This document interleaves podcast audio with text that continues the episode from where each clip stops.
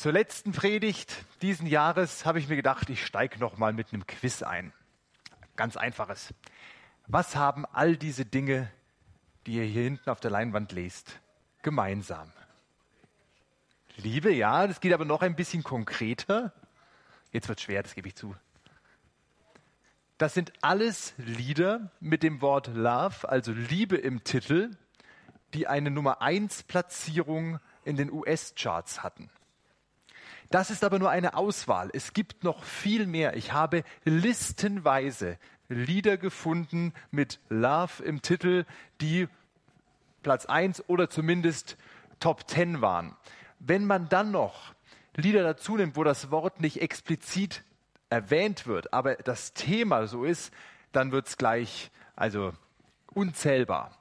Das Thema Liebe ist in unserer Gesellschaft total überrepräsentiert, kann man fast sagen. In der Musik, in Zeitschriften, in Filmen, im Internet.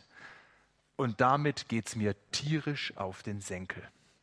Dieses Liebesgeblabla geht mir so auf die Nerven. Vor allem, weil nach meinem Gefühl das so oft falsch verwendet wird. Da wird Liebe und Sex in einen Topf geworfen, das ist alles genau dasselbe.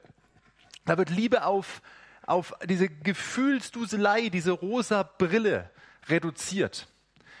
Da wird mit der Liebe jede Sünde irgendwie doch noch gerechtfertigt, weil man liebt sich ja.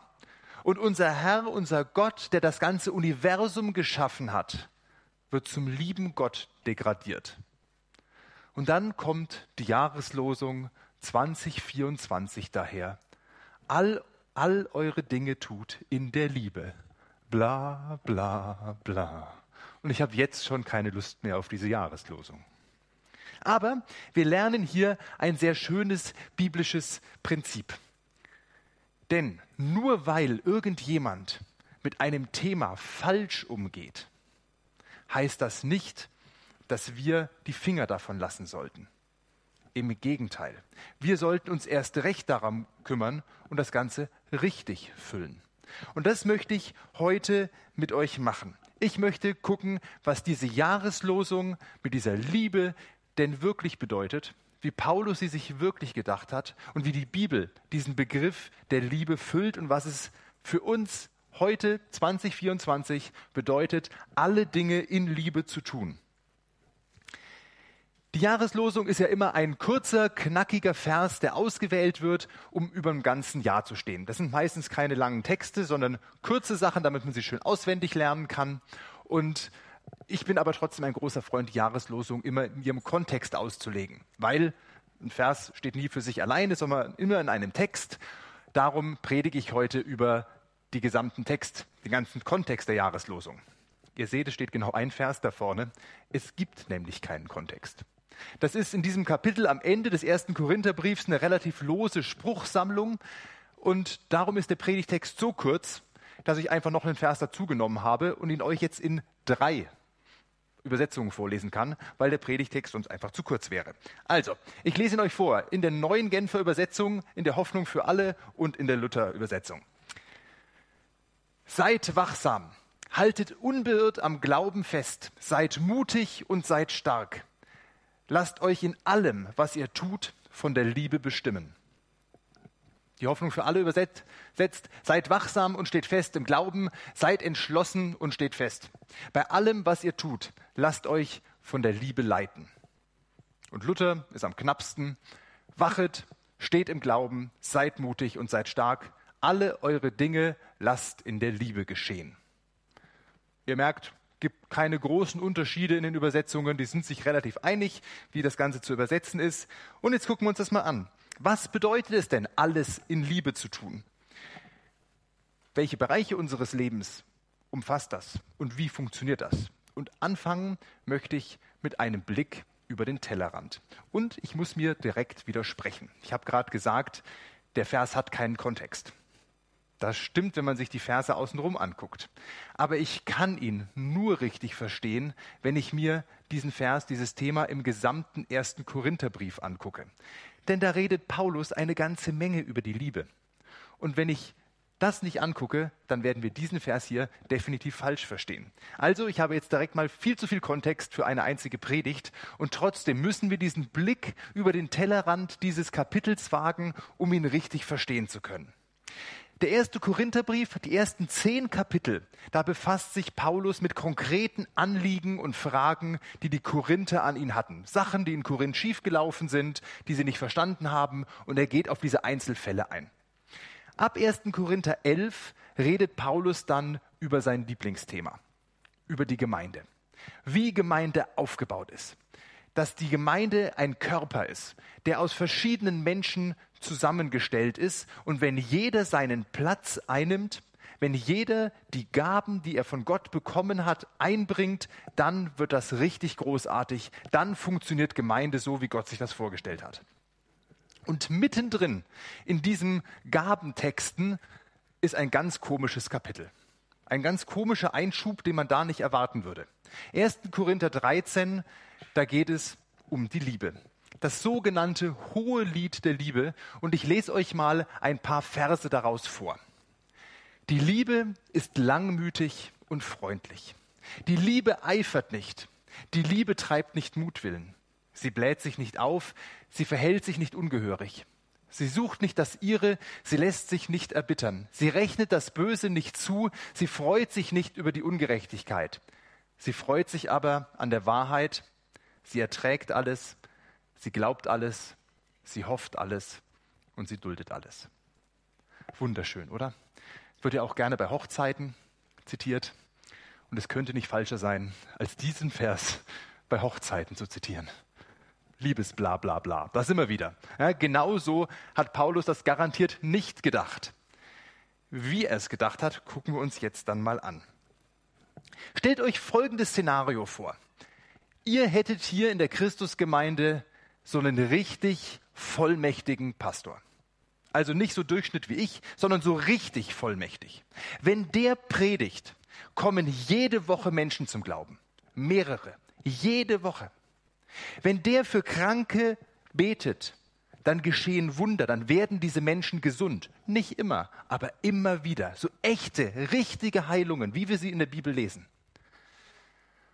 Und nicht nur in seinem Dienst in der Gemeinde, sondern auch sein ganzes Leben ist durchdrungen von seiner Hingabe an Christus.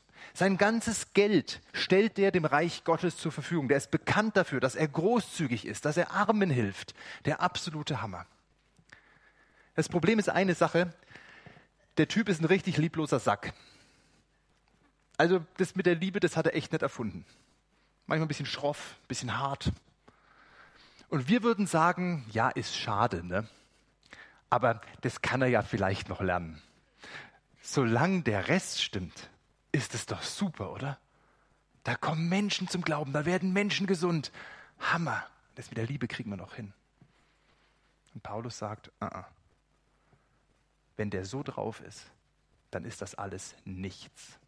Dann ist das alles nichts wert. Denn dann hat er sein Reich seinen Platz im Reich Gottes nicht eingenommen. Krass, oder? Dann hat er seine Funktion im Reich Gottes verfehlt, weil die Liebe das ist, was das Reich Gottes, was die Gemeinde organisiert. Und da geht es nicht um die Liebestat, sondern es geht um die Liebeshaltung. Wenn die Liebe nicht diesen Superpastor bestimmt, sein ganzes Wesen, dann sind all die großen übernatürlichen Wunder nichts wert. Das ist nicht einfach. Denn was ist denn, wenn jemand einfach nicht liebevoll ist? Kann man denn Liebe einfach verordnen? Ich kann doch nicht sagen, ja, jetzt lieb mal gefälligst. Streng dich mal ein bisschen an. Was soll denn das? Ja, Liebe ist doch was, was irgendwie so kommen muss, oder? Und hier merken wir wieder, unser Bild von Liebe ist da falsch. Kommen wir nachher nochmal genauer drauf. Aber erstmal gucken wir uns an, woher kommt denn diese Liebe? Und da merken wir, wenn wir in die Bibel gucken, dass es erstmal Gottes Job ist, uns mit Liebe zu füllen. In Römer 5, Vers 5 steht, denn die Liebe Gottes ist ausgegossen in unsere Herzen durch den Heiligen Geist, der uns gegeben ist. Gott füllt uns durch den Heiligen Geist mit seiner Liebe. Diese Liebe Gottes kommt von außen in uns hinein. Und in Galater 5,22 ist die Liebe die erste Frucht des Geistes, die genannt wird. Und wie wachsen Früchte? Indem ich am Weinstock dranbleibe, um in dem Bild der Bibel da zu bleiben. Puh, Glück gehabt. Die Liebe zu produzieren ist überhaupt nicht unser Job. Das macht Gott. Wie schön. Aber dann gibt es eben auch noch 1. Korinther 14, Vers 1. Und da heißt es, strebt nach der Liebe. Streckt euch nach der Liebe aus. Diese Liebe, die Gott in unser Leben reinbringt, scheint die Eigenschaft zu haben, sich uns irgendwie zu entziehen, uns irgendwie durch die Finger zu rinnen, schwer festzuhalten zu sein. Es scheint also doch unser Job zu sein, liebevoll zu leben, liebevoll zu handeln.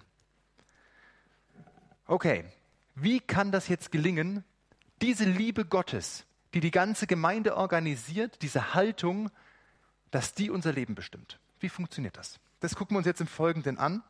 Und als erstes gucken wir uns das Warum und das Wie an. Denn es sind diese zwei Bereiche, die die Liebe in unserem Leben bestimmen kann. Sie kann uns erstens unser Antrieb sein. Warum tue ich etwas? Weil mich die Liebe Gottes treibt. Und sie kann die Art und Weise bestimmen, wie ich die Dinge tue. Wie tue ich sie? Liebevoll. Und die beiden Sachen gucken wir uns jetzt mal an. Wenn ihr euch hier umguckt, werdet ihr merken, dass diese Gemeinde nicht läuft, weil hier ein Pastor den Hampelmann macht, sondern diese Gemeinde funktioniert nur, weil unglaublich viele Menschen wahnsinnig viel Zeit und Kraft investieren, dass es hier schön ist. Ja, unsere neueste Errungenschaft, ich möchte nochmal darauf hinweisen, unser Ansprechbarschild, was leuchtet. Wer mich nur ein bisschen kennt, weiß, dass sowas meine Fähigkeiten übers 20-fache übersteigt. Ja, herrlich, weil wir Leute haben, die sowas können und machen.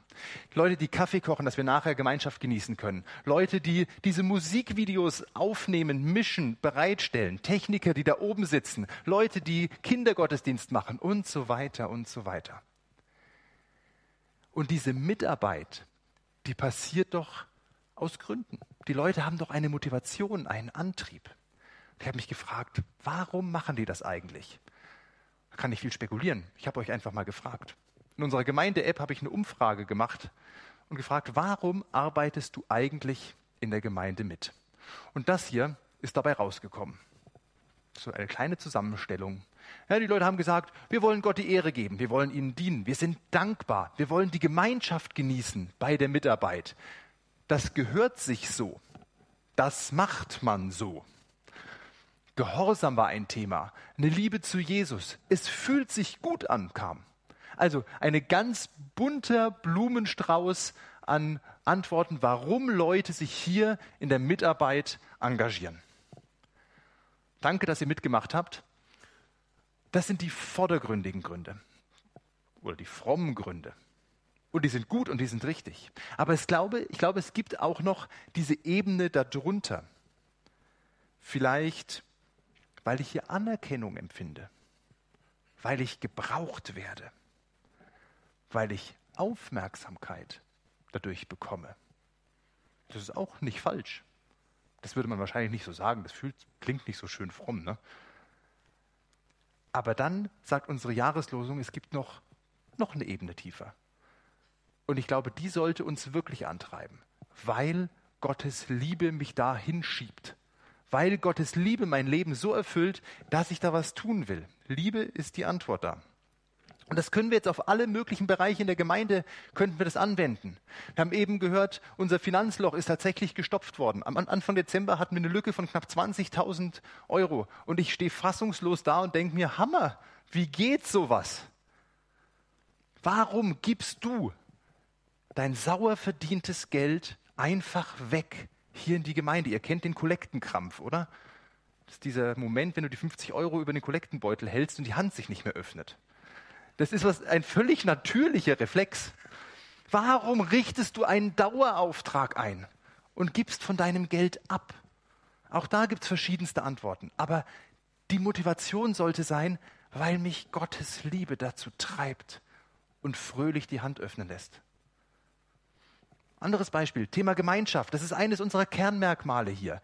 Wir haben hier Gemeinschaft. In Hauskreisen treffen wir uns, reden über Gottes Wort und teilen unser Leben. Wir stellen uns nachher nach dem Gottesdienst hier zum Kaffee zusammen und unterhalten uns. Wir organisieren Freizeitangebote wie die Winterwanderung, das Kartfahren der Männer. Was haben wir denn noch? Eine Gemeindefreizeit machen wir, um Menschen zusammenzubringen. Wir haben einen diakonischen Dienst in unserer Gemeinde, wo wir einander helfen wollen. Und da gibt es noch ganz viele unterschwellige Ebenen, die gar nicht organisiert sind, wo Gemeinschaft passiert. Und das ist schön und gut, ich genieße Gemeinschaft. Aber die ist manchmal auch anstrengend. Warum machst du dich abends nach einem langen Arbeitstag nochmal auf in den Hauskreis, wo ja auch durchaus schwierige Menschen manchmal dabei sind? Warum hilfst du anderen? Das kostet Kraft und Mühe. Und warum lässt du dir helfen und gibst zu, dass du schwach bist? Auch da wieder verschiedenste Gründe. Aber Paulus würde sagen, ja, aber natürlich, weil ihr alles durch Liebe tut. Aus Liebe. Die Liebe Gottes treibt euch dazu, diese Gemeinschaft zu haben. Wie geht das konkret? Wo kommt diese Motivation her? Ich würde euch jetzt gerne eine, eine, einfache Antwort geben. Bete drei Vater unser, dreh deine Bibel dreimal im Kreis und dann bist du von der Liebe Gottes erfüllt. Super. So funktioniert es aber nicht. Ich verschiebe diese Antwort nachher auf Punkt drei und nehme dann nochmal Zeit nach dem, wo kommt diese Liebe jetzt konkret her und wie setzen wir die um. Aber wir haben ja noch eine Sache offen. Wir wollen uns ja noch das Wie angucken. Also, warum tue ich was aus Liebe? Und jetzt kommt die Art und Weise. Das ist der nächste Schritt. Wie sieht es aus, wenn die Liebe unser Handeln bestimmt? Und jetzt ist ganz wichtig, wir brauchen hier eine realistische Sicht auf Liebe. Liebe ist keine Gefühlsduselei. Liebe ist nicht die rosarote Brille. Liebe ist nicht das Gefühl, was mich überfällt und gegen das ich nichts tun kann, sondern Liebe ist eine Haltung. Liebe ist ein Beschluss. Liebe darf sich auch in Gefühlen äußern, natürlich. Aber erstmal, zuallererst ist eine Haltung, die ich einnehmen möchte. Und diese Haltung richtet sich vor allem auf andere Menschen ich kann auch ganz liebevoll meine Predigt vorbereiten, wenn ich alleine im Büro sitze. Aber im Normalfall zeigt sich mein liebevolles Verhalten, wenn ich mit anderen Menschen in, in, Interaktion bin. Und das sagt Paulus auch im ersten Korintherbrief. Da gab es Sachen in Korinth, die könnt ihr euch gar nicht vorstellen. Da haben sich Christen aus der Gemeinde vor weltliche Richter gezogen und ihre Rechtsstreitigkeiten da ausgetragen. Da haben sich die Reichen beim Abendmahl besoffen und haben sich vollgefressen, während die Armen daneben saßen und nichts zu essen hatten. Und die haben nichts abbekommen. Und Paulus sagt, habt ihr noch alle Tassen im Schrank? Wenn die Liebe euer Verhalten bestimmt, euer Verhalten dem anderen gegenüber, dann wird es sowas nicht geben bei euch. Also, wie wir miteinander umgehen, darum geht es hier, soll von der Liebe geprägt sein. Und jetzt kommen wir, sind wir wieder bei dem Liebesblabla. Jeder versteht ja unter liebevollem Umgang so ein bisschen was anderes. Und darum ist es, glaube ich, gut, dass wir da nicht spekulieren, sondern nochmal zurückgucken in 1. Korinther 13. Und da der Predigtext zu kurz war, kann ich euch den hier nochmal vorlesen. Die Liebe ist langmütig und freundlich. Die Liebe eifert nicht. Die Liebe treibt nicht Mutwillen. Sie bläht sich nicht auf. Sie verhält sich nicht ungehörig. Sie sucht nicht das Ihre. Sie lässt sich nicht erbittern. Sie rechnet das Böse nicht zu. Sie freut sich nicht über die Ungerechtigkeit. Sie freut sich aber an der Wahrheit. Sie erträgt alles. Sie glaubt alles. Sie hofft alles. Sie duldet alles. Das kann ich hier jetzt natürlich nicht alles durchgehen, was die Liebe macht. Ich habe mir drei kurze Sachen rausgepickt. Das eine ist, die Liebe ist langmütig und freundlich. Das ist gerade meine Herausforderung. Obwohl es eigentlich doch so basic sein sollte, ne? dass ich liebevoll und langmütig mit den Menschen umgehe, vor allem die mir nahestehen. Aber gerade bei denen, die mir am nächsten sind, bin ich oft so genervt. So eine kurzen Geduldsfaden. Bin ich eben alles, aber nicht langmütig. Und da merke ich, oh, hier ist eine Herausforderung. Wenn ich jemanden mit Liebe begegne, dann habe ich Langmut, dann bin ich geduldig. Das Zweite ist, die Liebe erträgt alles und rechnet das Böse nicht an. Und das zeigt, das ist nicht menschlich, das ist unmöglich. Aus meiner Liebe heraus bin ich mit anderen Menschen nicht so nachgebend. Da bin ich, da rechne ich das Böse an. Da vergebe ich nicht. Das kann ich nicht. Und es gibt böse Menschen. Es gibt Menschen, die werden schuldig dir gegenüber. Es gibt Menschen, die tun dir Böses an und du bist im Recht. Und der Impuls eines jeden Menschen ist zurückzuschlagen. Aber wenn die Liebe Gottes dein Leben bestimmt, tust du das nicht, sondern verzichtest auf dieses Recht. Und das Beispiel zeigt mir, es kann hier nicht um meine Liebe gehen. Es kann hier nicht um meine Kraft gehen. Es kann hier nicht darum gehen, dass ich das schaffe, weil ich so toll bin. Sondern das geht nur mit der göttlichen Liebe, die mich vorher gefüllt hat. Und wenn die mich bestimmt, dann bin ich vielleicht dazu in der Lage. Und das Letzte ist, was ich nehmen möchte, sucht, die Liebe sucht nicht das ihre. Jeder Mensch ist Egoist. Das ist das Kernwesen der Sünde, dass der Mensch in sich selbst verkrümmt ist und nur noch seinen eigenen Bauchnabel sieht und nur noch an sich denkt und nur noch auf sich guckt. Und das gebiert das Wesen und die Eigenarten von Egoismus. Selbstsucht, all das. Und die Liebe setzt hier einen Gegenpol und richtet dich auf dass du nicht mit deinen eigenen Bauchnabel angucken musst, sondern dass du deinen Blick heben kannst, dass du Jesus sehen kannst und dass du deinen Nächsten sehen kannst. Für ihn sein kannst, dass du dich um ihn kümmern kannst. Das bewirkt Liebe in deinem Leben. Haben wir ein bisschen was zu tun, ne? Warum und wie? Aber wie funktioniert das jetzt? Wie geht das? Wie kannst du alles in der Liebe tun? Ich probiere das jetzt im letzten Punkt nochmal eben schnell zu beantworten und das möglichst ohne fromme Floskeln. Kleine Kinder müssen lernen, ihre Gefühle zu regulieren. Das können Menschen nicht von alleine. Und dafür ist es wichtig, diese Gefühle erstmal zu benennen, zu erkennen. Und wenn ein Kind in der Phase ist, wo es das lernt, dann ist das sehr anstrengend für alle Beteiligten. Eines meiner Kinder ist gerade in dieser Phase. Und wenn die mal dann gerade so ausflippt und schreit und brüllt und man merkt richtig, okay, sie sucht gerade, was es ist. Wut, Trauer, Hunger, müde und sie findet es nicht. Dann kann ich mich vor dieses Kind stellen und sagen, du, jetzt freu dich mal gefälligst. Ist doch alles gut. Schwierig, ne? Und ich glaube, wir Menschen, wir, wir Erwachsenen sind nicht viel besser darin. Viele von uns kommen auch nicht an ihre Gefühle ran, die zu benennen. Und wenn es um die Liebe geht, erst recht nicht. Dann sind diese negativen Gefühle da, wir wissen gar nicht warum. Und dann kommt so ein Pastor und sagt dir, jetzt lieb mal gefälligst, stell dich mal nicht so an. Wie funktioniert das, dass wir das schaffen? Wir sind in diesem Spagat. Auf der einen Seite lässt sich Liebe doch irgendwie nicht verordnen, gleichzeitig steht hier aber ein Befehl in der Bibel.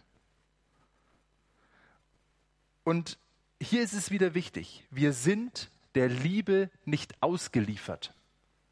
Es ist kein Schicksal, ob du jetzt Liebe empfindest oder nicht, sondern du hast es in der Hand, dir die Liebe Gottes in dein Leben zu holen. Das ist eine bewusste Entscheidung. Da sind wir wieder bei der Folie von eben. Ja, Römer 5 und Galater 5. Es ist Gottes Job, dass diese Liebe in dein Leben kommt. Und es ist dein Job, dich mit dieser Liebe füllen zu lassen. Und das funktioniert ganz einfach. Du musst nur in der Nähe Gottes sein. Ich liebe diese Floskeln. Na, und wie bist du in der Nähe Gottes? Ganz einfach, indem du Zeit mit ihm verbringst. Okay, machen wir es nochmal konkreter. Wie verbringst du denn Zeit mit Gott? Das ist ganz vielfältig. Ich könnte sagen, lies deine Bibel, dann bist du voller Liebe. Oder bete fünfmal am Tag. Nee, vielleicht nicht. Es gibt ganz viele verschiedene Arten, wie du in der Nähe Gottes sein kannst. Das eine ist, glaube ich, hast du heute schon richtig gemacht, du bist hier heute Morgen im Gottesdienst. Hervorragend. Du hörst Musik, du hörst Gottes Wort, du setzt dich mit anderen Christen auseinander, perfekt. Geh in eine Kleingruppe, auch super. Lies die Bibel, tatsächlich, das funktioniert. Bete, verbring Zeit mit deinem himmlischen Vater. Hör Musik und sing. Geh in die Natur spazieren und guck dir einen Baumstamm an und staune, wie Gott toll Gott den geschaffen hat. Hör dir theologische Vorträge an, so mache ich das. Finde deine Art, wie du deine Gottesbeziehung pflegst. Bei mir sind es die Gespräche mit anderen Christen, das regelmäßige Lesen in der Bibel und eben theologische Vorträge. Das ist meine Art im Moment, wie ich in der Nähe Gottes bin. Das mag bei dir ganz anders aussehen. völlig okay. Aber finde diese Art und praktiziere sie in deinem Leben. Setz sie auf Prioritätsstufe 1. Und wenn du so an Jesus dran bist, dann wird diese Liebe in dein Leben kommen. Dann wächst die automatisch. Aber du wirst kein liebevoller Mensch dadurch. Du hast dann vielleicht dieses, deinen Tank gefüllt. Du hast dann einen hohen Liebesspiegel, weil du Jesus ähnlicher wirst. Aber dann ist dieser zweite Vers wichtig. Streb danach. Dann droht diese Liebe wieder zu versickern und dir durch die Hände zu rutschen. Und dann ist es dein Job, diese Liebe auch abzurufen. Und da ist es dann total wichtig, das zu beschließen. Dass du beschließt, du möchtest in diesem oder jenen Kontext liebevoll sein. Und da helfen Aktionspläne ungemein. Ich habe gerade eben von meiner mangelnden Langmut erzählt. Und ich habe erkannt, dass wenn ich gestresst bin, wenn ich zu viel um die Ohren habe, dann werde ich dünnhäutig. Dann fahre ich Menschen zu schnell an. Dann bin ich nicht langmütig. Und das war der erste wichtige Schritt, diesen Zusammenhang zu kapieren. Und jetzt kann ich sagen, okay, und wie kriege ich jetzt in diesen Situationen die Liebe Gottes, die Jesus in mich reingelegt hat, aus mir raus? Das erste wäre, ich mache mir keinen Stress. Das wäre so die einfachste Lösung. Und wenn das nicht funktioniert, dann arbeite ich daran, auch im Stress mir Kanäle zu suchen, wie ich anders handeln kann. Wo bist du herausgefordert, diese Liebe Gottes noch mehr rauszubringen? Gott hat die in dich reingelegt. Und du musst dir vielleicht Aktionspläne überlegen, wie du sie auf die Fahrbahn bringst. Und das sind die Fragen, die ich dir für heute noch mitgebe, für dieses Jahr, darfst das ganze restliche Jahr darüber nachdenken. Hast du diese Liebe Gottes? Willst du dich von ihr füllen lassen? Was sind denn deine Wege, Zeit mit Jesus zu verbringen? Und willst du sowohl die Art und Weise als auch das Warum von dieser Liebe Gottes bestimmen lassen? Und dazu gibt es zwei Schritte. Pfleg deine Gottesbeziehung und beschließ, diese Liebe auch abzurufen. Ich denke, das dürfte nicht nur für dieses Jahr noch reichen, wären auch ganz gute Vorsätze fürs neue Jahr. Amen.